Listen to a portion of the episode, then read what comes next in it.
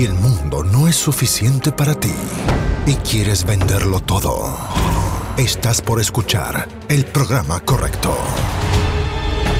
Con licencia para vender. Aquí aprenderás cómo llevar las ventas de tu negocio tecnológico al próximo nivel. Entrevistas a expertos, emprendedores y muchos consejos prácticos. Conducido por Jorge Zamora. Bienvenidos. Auspicia MCI Consultores. Hola, hola, bienvenido a otro episodio del podcast con licencia para vender. Aquí al habla una vez más al aire Jorge Zamora de MCI Consultores. Bien, el tema de hoy es un tema interesante, es de esas cosas básicas que uno piensa, bueno, ¿por qué, por qué debería hablar de esto? Sin embargo, quiero comentarte una idea, un punto que definitivamente puede impactar en tu negocio. ¿Bien? Si eres un emprendedor del mundo de la tecnología o diriges un equipo de ventas de tecnología, entonces este programa es para ti. Y antes de partir, recuerda que si quieres que te ayudemos no a agendar, sino que a vender más, que te ayudemos, te entrenemos y te acompañemos a reuniones que te vamos a agendar para que cierres más negocios y vendas tus proyectos de TI, entonces lo único que tienes que hacer es contactarme por LinkedIn o mandarme un correo a jorge.estrategiasdeventa.com y te voy a contar cómo podemos ayudarte en este programa de aceleración de ventas. Así que si eso es lo que quieres, agendar y cerrar y vender más, entonces contáctame y te voy a mostrar cómo estamos ayudando a más de 10 empresas de tecnología a conseguir resultados medibles. Todo el resto es música. Bien, vamos con el tema de hoy. ¿Cuál es el tema de hoy? El tema de hoy es que me he encontrado con varios casos de empresas de TI que, eh, esto parte por una historia, la historia es bien simple en realidad. Eh, la historia es que me nos contactamos con una empresa que hace, da servicios, una empresa de tecnología que da servicios, y esta empresa, el gerente me dice, mira, quiero que me ayudes con tu programa de aceleración de ventas porque quiero aumentar mis ventas. Perfecto, cuéntame qué es lo que vendes. Mira, yo hago algo bien especializado que es staffing, es decir, staff augmentation o talentos a service o como quiera llamarlo, pero outsourcing de, de desarrolladores TI. Ya, perfecto, súper, bien. ¿Y qué tienes pensado? Mira, lo que yo quiero es venderle a los bancos. Entonces le dije, bueno, mira, perfecto, por supuesto que se le puede vender a los bancos. La pregunta es, ¿qué le vamos a decir? Porque está bien, eh, venderle staffing a los bancos no está mal, está bien pero esto es una empresa pequeña, ¿ya? Es, una, eh, empresa que la verdad no, es conocida en el mercado. Entonces le dije, mira, está bien, pero mi pregunta es, ¿qué tiene de diferente este servicio? ¿O qué tiene mejor este servicio? ¿Para qué? Para que te puedan comprar, para que el comprador, el gerente de proyectos o el jefe de proyectos o el que sea del banco se interese en conversar contigo, porque si no te vamos a agendar reuniones con esos clientes vamos a ir a las reuniones, te vamos a acompañar incluso, pero no, no te van a comprar, porque básicamente no hay ninguna razón para hacerlo. Porque desde el punto de vista del cliente, y ese es el asunto, desde el punto de vista del cliente, esta es tan solo otra empresa ofreciendo staffing. Y esto yo sé que es difícil, es duro, porque, porque en el fondo el ego duele, ¿ya? Que alguien te diga, mira, esto es tan solo otro más haciendo lo mismo, duele. Porque yo sé que, yo sé que esa empresa sin duda han hecho un gran trabajo, llevan varios años, tienen eh, un equipo dedicado, talentoso, es gente que trabaja duro, yo no lo cuestiono, al contrario, y no solamente no lo cuestiono, sino que reconozco todo el mérito que eso tiene, son emprendedores que se la juegan todos los días por sacar adelante su negocio, han crecido con el tiempo, así que, primero que todo, todos mis respetos, ¿bien? Eso sí, todos mis respetos.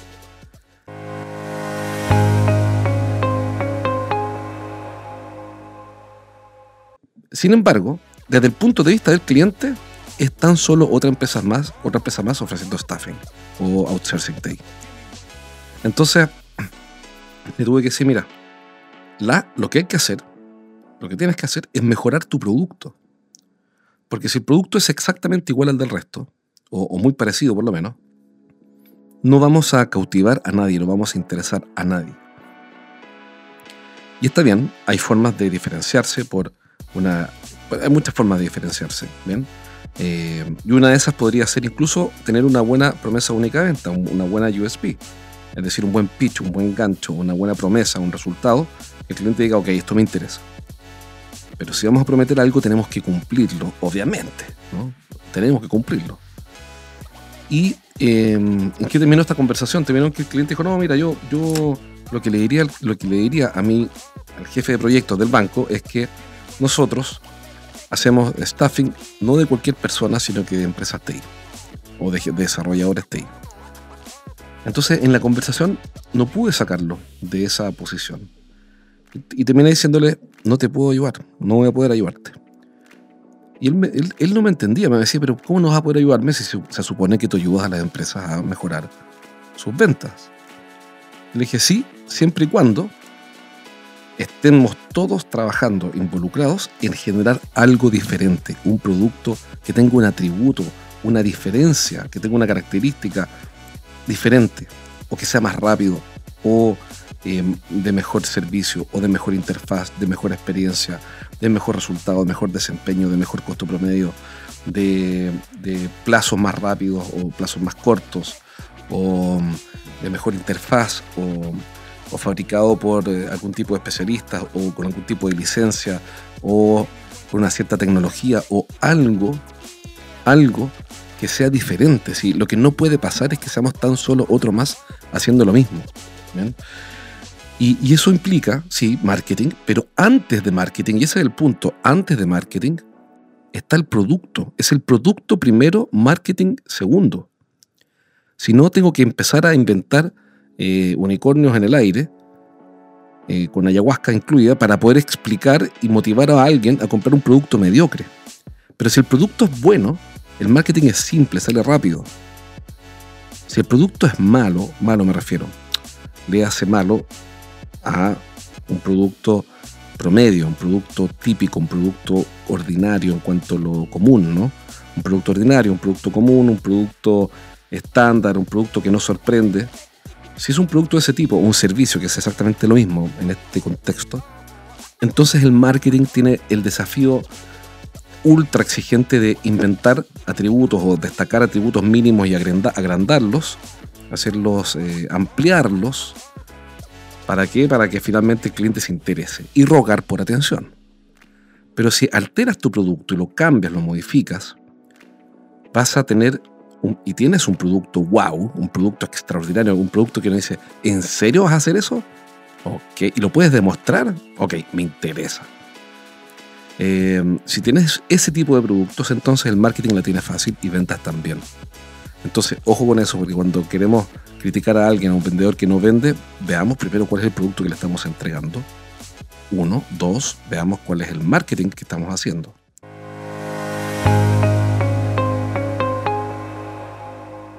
Tienes que tener un producto extraordinario porque estamos en el siglo XXI, han pasado muchas cosas, ya no estamos en los años 2000, eh, digamos el 2002, 2003, y lo que sorprendía a tus clientes en el año 2000, el 2023 no sorprende, olvídate para el 2024, 2028 lo que va a ser.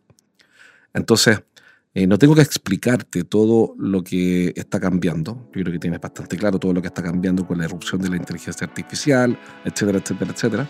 Entonces, los productos que sorprendían clientes hace un año o dos años, hoy día ya no sorprenden. Y tienes que mejorar tu producto o, servicio, es lo mismo.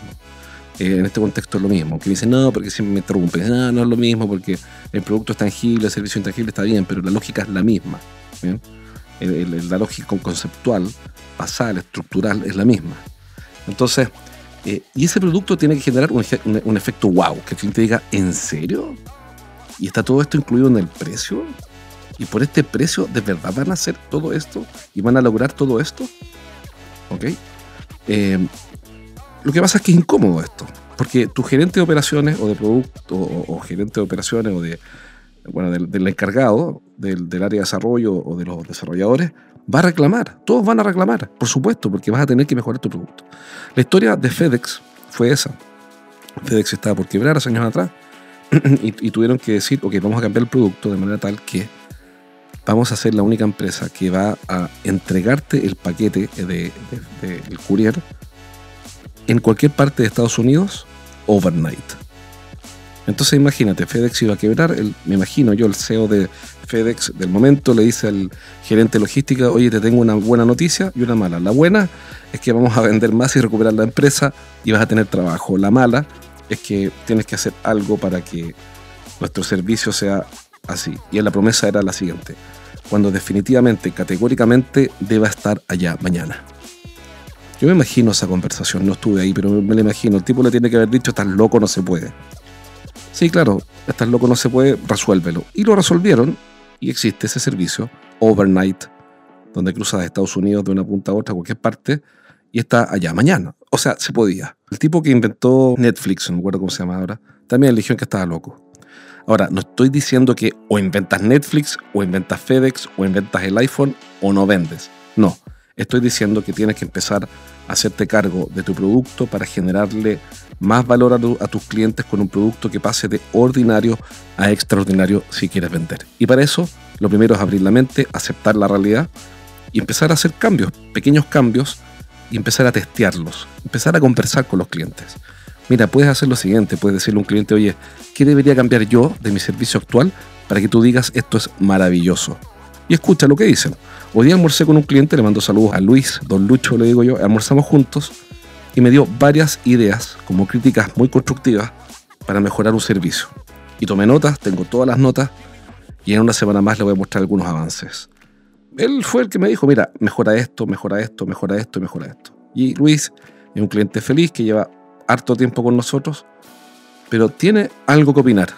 Y al final la única opinión que importa es la de él, no la mía. Me refiero a la de los clientes, no la mía.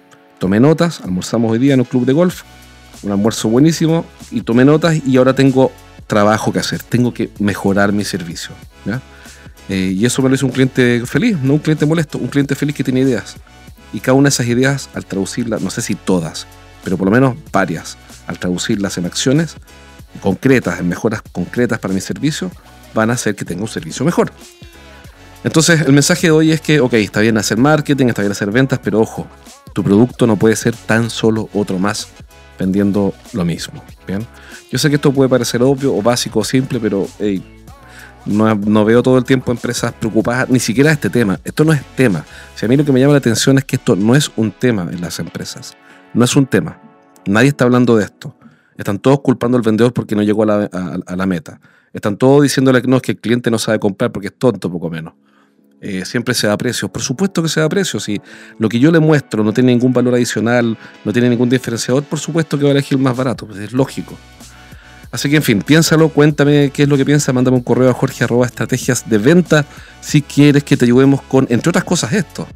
La primera etapa del programa de aceleración de ventas es esto.